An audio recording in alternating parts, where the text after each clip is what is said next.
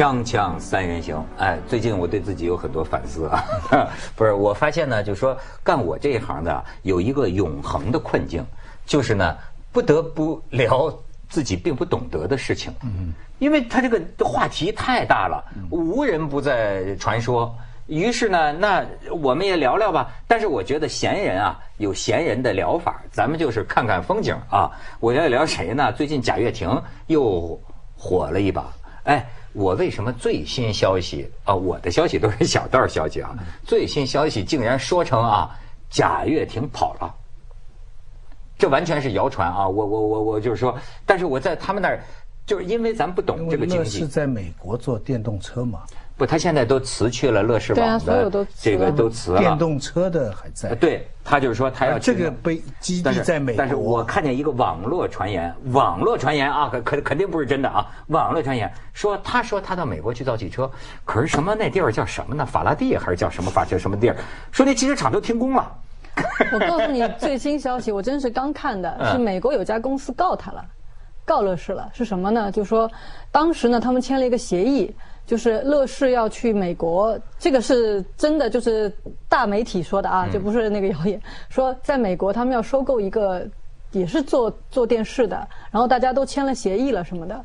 结果呢，现在不是出了这个事儿了吗？那就那边找不到人帮他们来支付那笔钱了，就告。就没人买电视厂。啊，就是整个这个这个整个整个这事情现在在就在美国告他们。所以你看，呃，徐老师就说咱们呢，咱们这个圈子啊。跟他们这个圈子啊有比比较隔，所以呢呢没有向他们这些人学习过啊。我对他们的感情并没有感情，就是说起比如说王健林呐、马云呐、呃什么贾跃亭啊、孙宏斌呐、王石啊这些个名字，说实在话我都无喜无悲的，就没有什么感情。但是我知道啊，了解他们很多情况的人呢。都会把一些感情色彩赋予在他们身上，比如说贾跃亭，我听他们讲，那是个悲情英雄的角色，那是要就是不惜一切代价，是吧？要讲情怀，哎，要要要要干出一番这个呃大事业。所以说呢，就是说他的什么精神。他的情怀是值得钦佩的，但是他的方法呢，好像有点悬，是不是？都是就我发现他们都哎哎，还还有一个好像现在一个孙宏斌浮出水面，嗯，据说有大概率就是乐视将来这个就是他嘛，就是就是孙宏斌，哎，他买了六个月嘛，一月份好像刚买嘛，嗯，然后就是就是就是几个月以后等于贾跃亭就就出局了，现在大家也搞不清楚其实这个棋到底有多大。那么他当时看中这个贾跃亭的时候，还是当时是危难之际，他乐视已经扩张到没办法，就是这个资金链已经要断了的时候，他不是等于帮了他一把吗？那个时候他就说，我看中他是因为觉得他人厚道。啊是啊，你看他们都是以人这样来讲，而这个孙宏斌上一次买一个另外一个地方是一个房产，忘了叫绿绿城啊，叫绿什么，对吧？也是说人家看这个说这个人厚道。结果人家就说他其实跟人家做了，就是做朋友啊，这样用很低的价格买了。不管怎么说，他老是说人家厚道厚道，跟他做朋友就把东西都买了。最后他最后，我觉得挺奇怪的。他们就因为他们就讲人嘛，都讲这些东西。我最近看了一个，做人就是要厚，不能薄。哎，真的，真的啊！对，最近看了一个那个徐才厚也不行，那样的厚。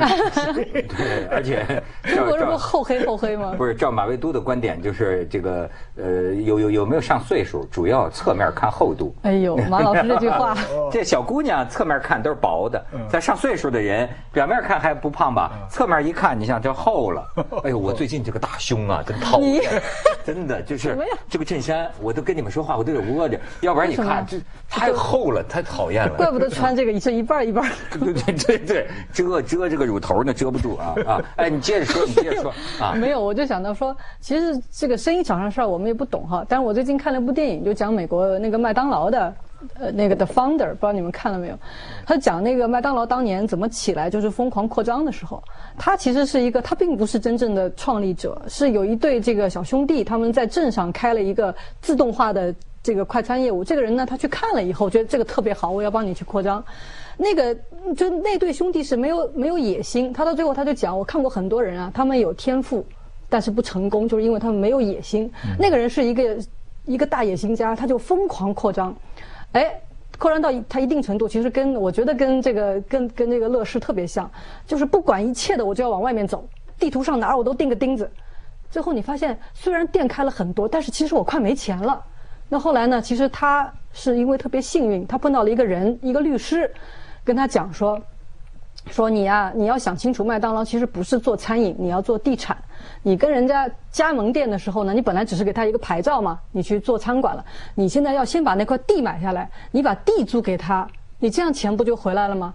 哦，他才知道说，我我麦当劳从此是做地产，他这样才能够再去扩张。麦当劳这个人是吧？你讲的就是。就那个麦当劳那个人是这个姓，其实是那一对呃那个兄弟的。最后他把这个全买断了，其实他就是把他们他们自己都要改了他们店的名字了。但这个这个方的真正把它扩张出来，他是他是另外一个人。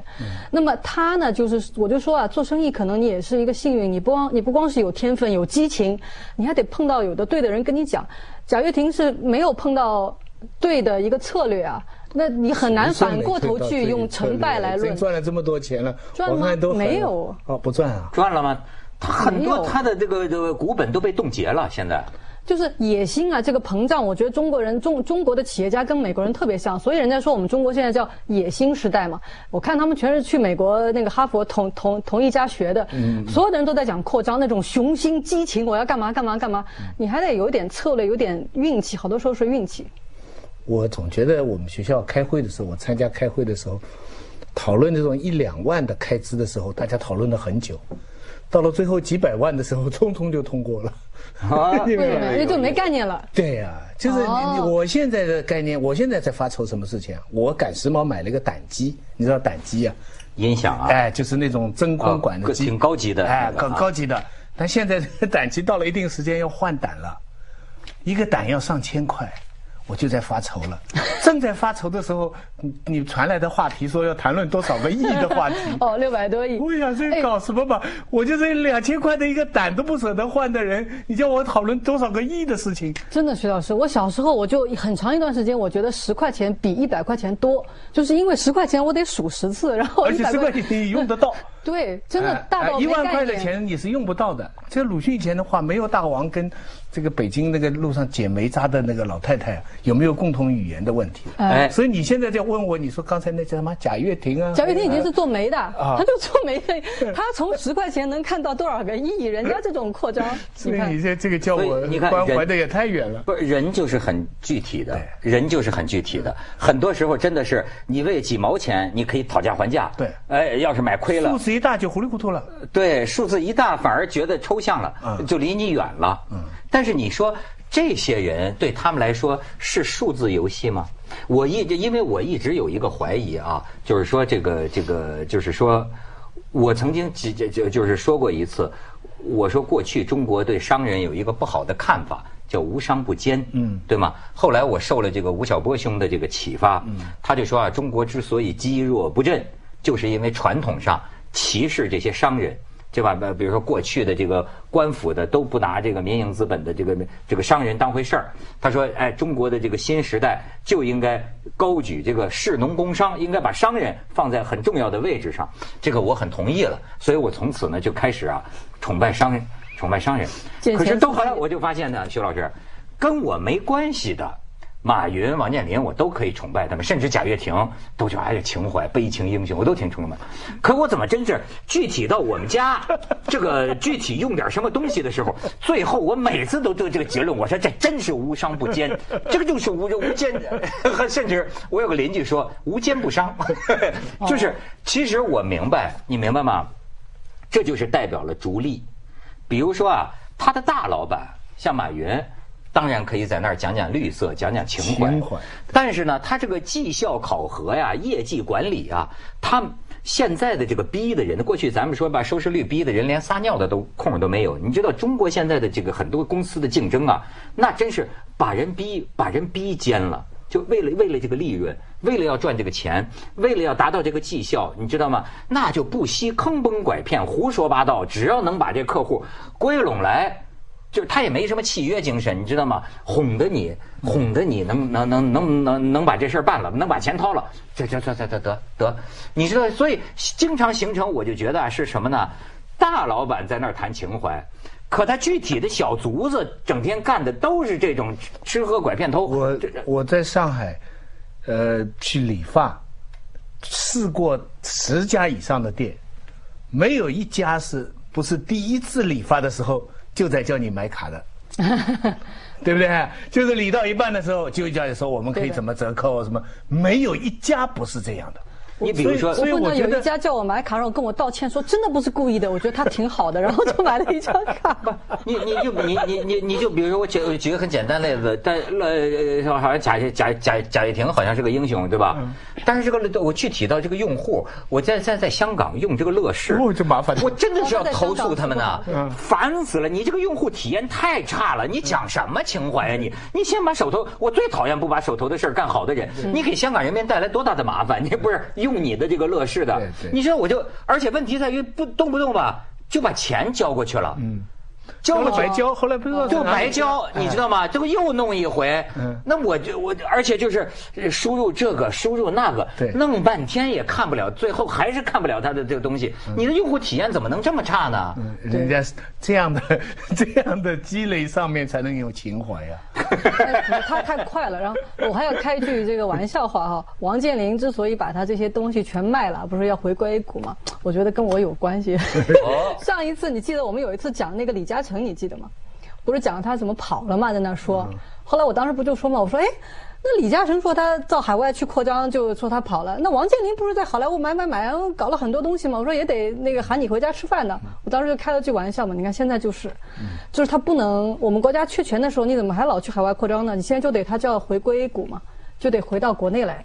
回到国内来上市，他把很多他的房产那些卖了嘛，就是说他要回归以以一种不以这个地产商的这个面貌回来了，着重于他的那些那个是买买他的那个房产，就是那个容是叫什么？容容祖儿。容不是、啊？什么？就是那个孙孙孙什么？孙孙红什么？孙宏斌，哎，哦孙宏斌。就是这个容祖儿。他们他们借钱给他，让他买下面的酒店。最近因为证监会要查这些嘛，所以他们现在在什么地方？担债呀？啊，有这个慈善项目，就是少数民族的，就是表现的回归，这个符合政策，符合哎政，策。真的，这个就是说，所以我说我不懂嘛。但是呢，就我本来说咱还聊这事儿嘛，但是义军据说研究了一晚上 这个这个我这这是个点，可以让他说说。锵锵三人行，广告之后见。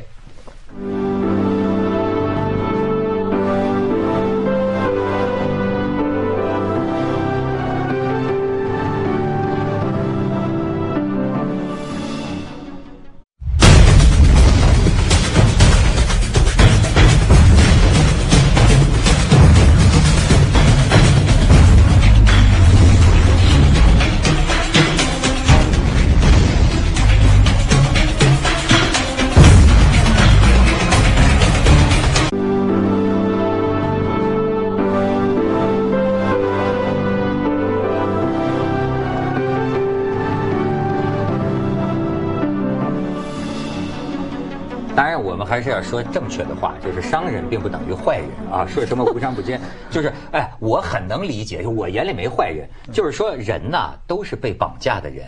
就是这任何一个人，你可以相信他在妻子面前是好丈夫，他在孩子面前是好父亲，是好人，跟咱们交朋友，真要做朋友，没有利害冲突，他更是好人呐。但是你觉得为什么这个人呐，一绑上利润？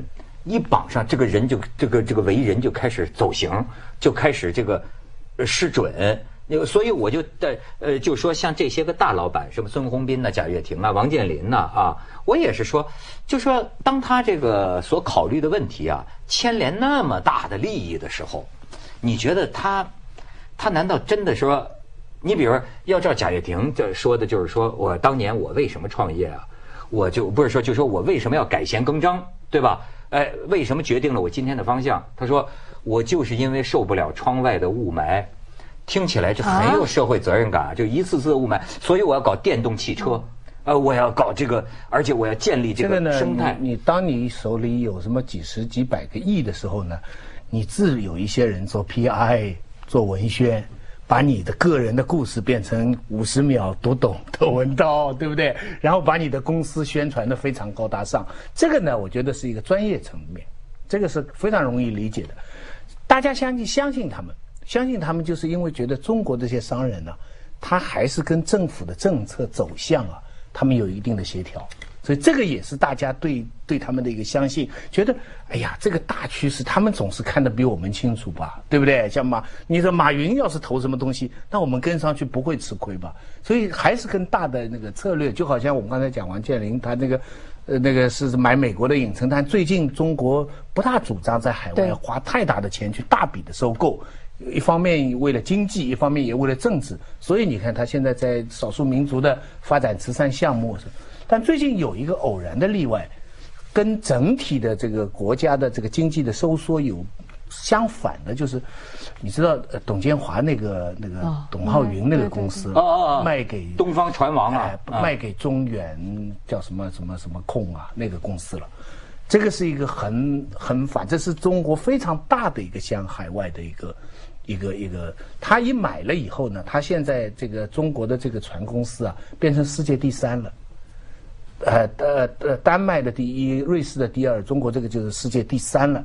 而且呢，跟他们分析就是说，那个呃董建华的那个公司啊，在加利福尼亚长滩啊那里有很多业务的，嗯，就港口，嗯，而且整体来说，董浩云的这个公司哈、东方海海运啊什么什么，它的技术水准呢、是高于远高于国内现这个公司的。那肯定的。这一下子进入了这个，从好的方面来讲，一下子中国的航运变成世界非常大的一个公司，很快它会变成世界第一都说不定。当年董家的这个船队啊，总吨位是超过希腊那个船王奥纳西斯的，还是叫奥西纳斯的那个那个总吨位但的。凡事是有好有不好，这个好消息的同时呢，他们说香港的独特地位又在下降。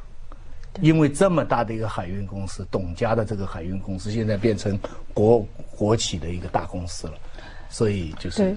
中国这些这个富豪出来跟整个国运啊、时运这些一定都是有关系，一定有关系。比如说啊，在中国的这个富豪榜啊，有一我以前看好像多少年前看，基本上你看那上面的人，大部分他的第一桶金都是这个房地产，好几个人，像王健林啊，还有我那我那时候还统计了一下，还有一个谁，反正他们大部分都是九十年代你做房地产生意的，你的第一桶金就出来了。这叫接地气嘛。哎，然后呢，这是时运啊，就像那个那个柳传志说，他说我四十岁我赶上了这个改革开放，如果我是五十岁碰到，我也就歇菜了，我什么也干不了了。所以四十岁，赶上改革开放的人多了去了。哎，但对，但你要没赶上，你的天赋也没有用。那么他就，那么到后来，你看现在出来的像马云、像马化腾那些，真的是开始从电子商务，对吧？他是干不是从地产出来，从电子商务慢慢出来这些人了。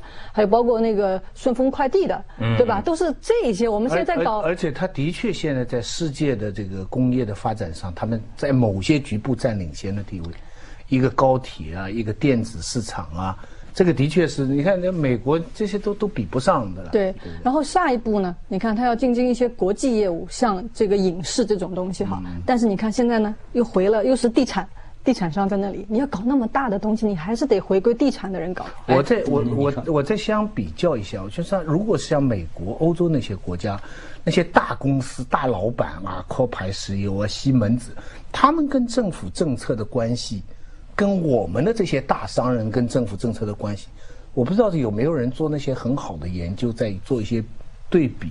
我的感觉是，西方的政府也在为那些大公司服务的。他们悄悄的政策在为大公司服务，而中国呢，好像是大公司在为国策我们是国企啊，大部分是国企啊。啊，但是马云那没不是国企、啊，他不是那当然都不是啊，所以对不对？腾讯，但是他们在配合我们的中国梦，哎是不是啊？可可不可以有这么一个？所以这就叫爱国商人嘛，对 吧？哎，他们是爱商政府嘛，对不对？所以我们有优越性嘛，对对对不对？爱爱爱这些几国商人。千块搞不定的人，对对对。又 操人家这个心。呃，对对，哎，当然你说最近这个说王健林跟孙宏斌又有一个什么交易？对他们现在就是说，王健林等于把那些地产项目，好像六十几个还是七十几个吧，酒店嗯还有一些那个文文创项目，刚签了好多那个主题公园，说有的刚签嘛，就是墨迹未干呢，现在就得给卖了嘛，等嗯于。那么当然他有这个协议，说几个不能改什么之类的哈。那么关键是他要是他们俩商量好了，就乐视这一块还是要着力发展影视业务，所以你们俩那个机顶盒之类的事儿还是可以有的，还会有人找你们的。是吗是吗对啊，我觉得啊，但是汽车那个真就要就要去出局了。汽车那个确实也，他第一次那个发布的时候不是还闹了笑话吗？那车子好像开不过来之类的。关键是那块业务，我觉得他也没有什么优势。你是受不了雾霾，没错，但人家那个伊隆马斯这这他们他们那些人就是说，他就专注做这一件事儿啊。做了多久？你你开始搞电车业务，没有特别大的优势。那你觉得贾跃亭这个人是性格决定命运呢，还是时势决定命运呢？我觉得性格决定了他上半部命运，时势决定了他下半部命运。上部命运，他从一开始一个特别小的县城里面，他们说他好像上学那个学历都不知道是对大大学还是大专都搞不清楚嘛。然后就然后呢，他是一开始是洗煤的。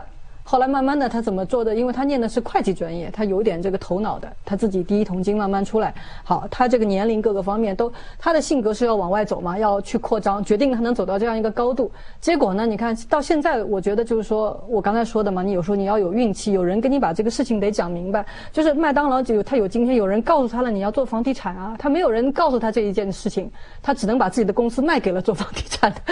就你你明白，你他到有他到某一个地步，他的扩张失去了。控制，所以现在有些这个老板呢，他的这个经验就是说，比如说他们还举例子叫什么亚马逊呐什么的，就是说我可以亏啊，但是呢，我必须永远保证我有这个现金流不会断，对，就必须要有充裕的这个什么现金流，这据说是他们很多人的一个一个经验之谈。从做生意的人来说，我想他的底线就是要赚钱，钱不能亏掉，我尽可能的扩大。但是从我们老百姓的角度来讲，对于这些成功的大商人哈，就是两个标准。第一个就是你们刚才讲人文关怀、厚道，做生意不要把把下面的人逼得太苦，对不对？用户不要太惨。另外还有，如果是呃老板特别厚道，但是最后我们发现呢，他的企业对。于这个消费者特别呃刻薄，这还是可以通过，这还是可以通过规章制度监管，用人层层级级的用人，你要用才，你不要只用自己信任的人，这这个人是被制度管着的，人这么做是因为制度使得他这样做的，所以这个才是最重要。另外还有一点。更高一点的谁，我就是盼望那些有大钱的、赚大钱的，无论性格什么好，他能够在自己发财、办成事业的时候，能够带来某一种生产力的突破。嗯，就比方像乔布斯啊、扎克伯格啊，啊，就这些人，他不仅是创造了财富，他创造了一种文明、一种技术，改变地球上人的生活方式。变好变坏不知道。啊，就是不管怎么样，他能创造一个一个一个一个东西。比方说马云，我觉得他也创造一个东西。他阿里巴巴，他创造了一个贸易的方式，对对不对？地产这个东西我们都知道，你创造的是什么，对不对？你得到的是什么？当你赚到一定的程度时候，每我相信那些做生意的人，你想一想，就是人追根结底要有点书生本色。那这个时候你想一想，真的。当然，我这个我们这些话听起来就太酸了。没有没有，你很可以跟贾跃亭聊聊，你俩是一个腔调。可是我有点，对，我觉得您说能创造一个什么生产力的东西？您是这个说的特别对，但是呢，您刚才说一点，我不是特别同意，就是说您刚才说那些大老板他们都觉得自己第一不要亏钱，恰恰我觉得他们是这一点上很多人没做到，他就觉得我亏钱都要往前走，我的这个事业，他的雄心是盖过了这个基本的这个道理。呃，股神巴菲特。你在老问他们你怎么赚钱吗？他说两个原则：第一，不要不要亏钱；第二，记住第一条原则。咱们先记下广告，锵锵三人行广告之后见。